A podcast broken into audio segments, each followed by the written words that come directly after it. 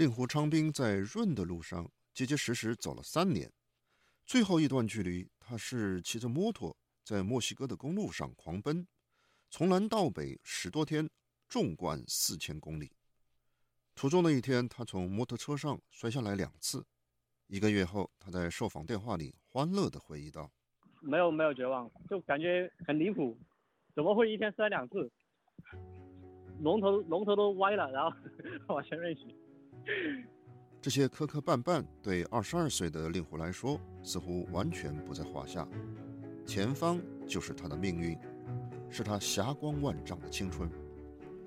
四月二十六号下午，令狐终于到达了靠近美国亚利桑那州尤马郡的墨西哥边境地带。开始的一个小时就是很兴奋呢，终于终于不用派墨西哥的那个移民警察了。嗯，然后也是也很震撼，那么多那么多那么多用脚投票的人。令狐声音里的笑意似乎快要溢出来。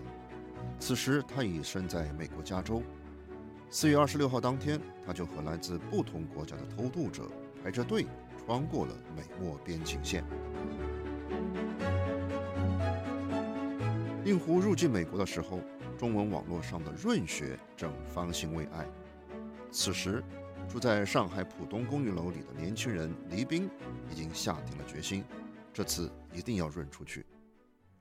润是网络流行语，英文单词 run 的中文谐音，一般指中国民众出于对现实的不满或警惕，采用各种办法离开中国，去国外生活，尤其以年轻人为主。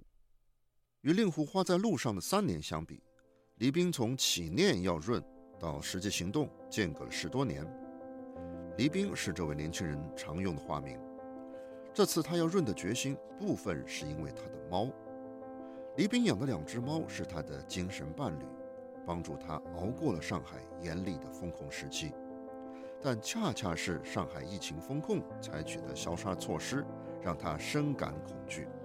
受访者不愿用自己的声音，我请同事代读。新闻里的那个住户通过他的摄像头让我们看到，穿着防护服的大白直接把他的宠物打死。所以我梦到的第一个噩梦就是我养的两只猫被无公害处理掉了。黎兵同时也担忧各行业的普遍萧条。他虽然学工科出身，但喜欢文字，转行做了信息产业的文案策划师。不过近几年，行业内的就业环境发生了巨大的变化，尤其是疫情之后这两年，我每一次换工作的等待时间，或者我做自由职业者，客户给我打款的周期和频率就越来越长。这些情况让黎兵觉得，在上海继续留下去的可能性越来越低。疫情风控让我更加明白了，就是我不可以再等待了，因为我不知道我等来的会是什么。这次黎兵果断采取了行动，并顺利在七月初拿到了赴日本的短期商务签证。现在黎兵随时可以出发去日本。他在电话里说：“理想的润是带着女友和他养的两只猫一起去日本。”因为上海风控，转而想润的远不止黎兵这样在高楼里工作的白领。上海风控所标志的不合理、不人道防疫措施，同时在全国多个城市铺展，引发了不同地域、各阶层民众对中国动态清零政策产生普遍的恐惧、质疑和逃避的心态。有关润学的讨论一度在微博、微信乃至推特等社交媒体上铺天盖地。身在日本的移民中介外先生，四月份在推特上迎来了移民业务量不可思议的暴增。他出于安全考虑，以化名这样告诉本台：“但是我也对这一个多月来发生的事情感到好奇，而且觉得很神奇，就是为什么莫名其妙一个多月能有这么好的一个效果。”外先生在推特上开设空间，为听众提供移民日本的免费咨询。外先生回忆四月份的盛况时说。最多的时候，我的感觉就是在有一个周末，我自己看到的开设的讲如何走出去的空间有七八个，每一个空间里都有接近一千人。外先生为此所获甚丰。从四月到五月，不到两个月时间，他签约代理经营管理类日本移民签证的合同就多达几十个，而这经常是日本一般移民事务所一年的业务量。早已取得美国绿卡，但身在上海的小企业主孟先生。在封控期间，也突然成了朋友圈里的润学咨询师。出于安全考虑，他化名告诉本台：“只有一个是在疫情期还没封城的时候来问过我，就他搬家了。最后其余的所有的全是在我封在家里的时候来问我的。”微信指数显示，在上海封控的三到五月和解封后的六月底，作为润的本义词“移民”和“海外移民”两个关键词的热度，在历史曲线图上均出现了罕见的高峰，就像平稳的心电图出现了几次剧烈的心跳。据图显示，过去一年的大部分时间，移民的热度指数都在三千万以下，而三月、四月、五月和六月底。都分别出现了超过七千万的陡峰，在六月二十八号的全年巅峰时期，甚至接近一亿三千万。外国移民的指数从去年十二月开始统计，也在今年的五月初、五月底和六月底出现了三次高峰。微信指数的统计范围包含了微信搜索、公众号文章以及朋友圈公开转发的文章，其中涉及的不仅有网页，也有视频。其中视频所占的比例超过百分之七十，但中国社会润的倾向并不是始于本轮的疫情风控。目前身在澳洲的独立作家慕容雪村，几年前就在中产阶层的朋友圈里劝润。他说，他早就预见到了上海封控期间漠视民众基本权益的现象。在过去这些年呢，一个如果我们简略的说的话，那就是政府的权力越来越大。而平民的权利、利益能力，平民的权利呢，就是就是日渐萎缩。慕容认为，这种情况在未来一定是会变得非常糟糕，并影响到中国的国运。慕容劝这些平民身份的中产朋友，出于保全自身的目的，尽快移民出去。他的这种劝说，也正对应着中国近年以来的形势发展。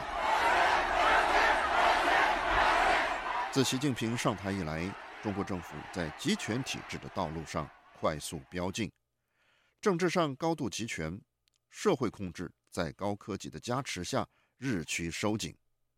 通过人脸识别、健康宝和票务系统的叠加，公民的行动自由一步步沦陷。四月份暴雷的河南村镇银行众多受害储户想前往讨债，却被突然变成红码的健康码挡在路上。而普通民众遇到社会不公，也难以获得公权力的帮助。二月份被曝光的徐州丰县铁链女事件，官方接连发了五个前后矛盾的通报，但问题的真相仍然云遮雾绕。与此同时，国民经济，尤其是民营经济，在政府的重压之下苦苦呻吟。阿里、腾讯等中国代表性的网络科技企业。在遭受一轮又一轮的管控，利润、股价双双出现历史性跌幅，随之而来的是这些互联网大厂大规模裁员的声音此起彼伏。更有甚之，市值超过两万亿元人民币的校外培训产业，顷刻之间被政府一声令下连根拔除，几百万从业人员只得另寻出路。孟先生在上海的企业。自2014年以来，就受累于中国日趋疲弱的经济环境。他前几年就想结束生意，离开中国。在多年的经营中，他深深感受到对国家权力的失望。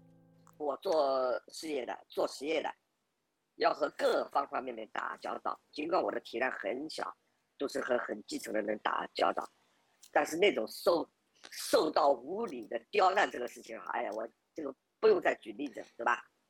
孟先生的口气似乎是想丢开某个令人嫌恶的东西。孟先生实际三十年前就润出去了，但多年来一直在国内经商。下一步，孟先生准备处理完资产就彻底离开中国。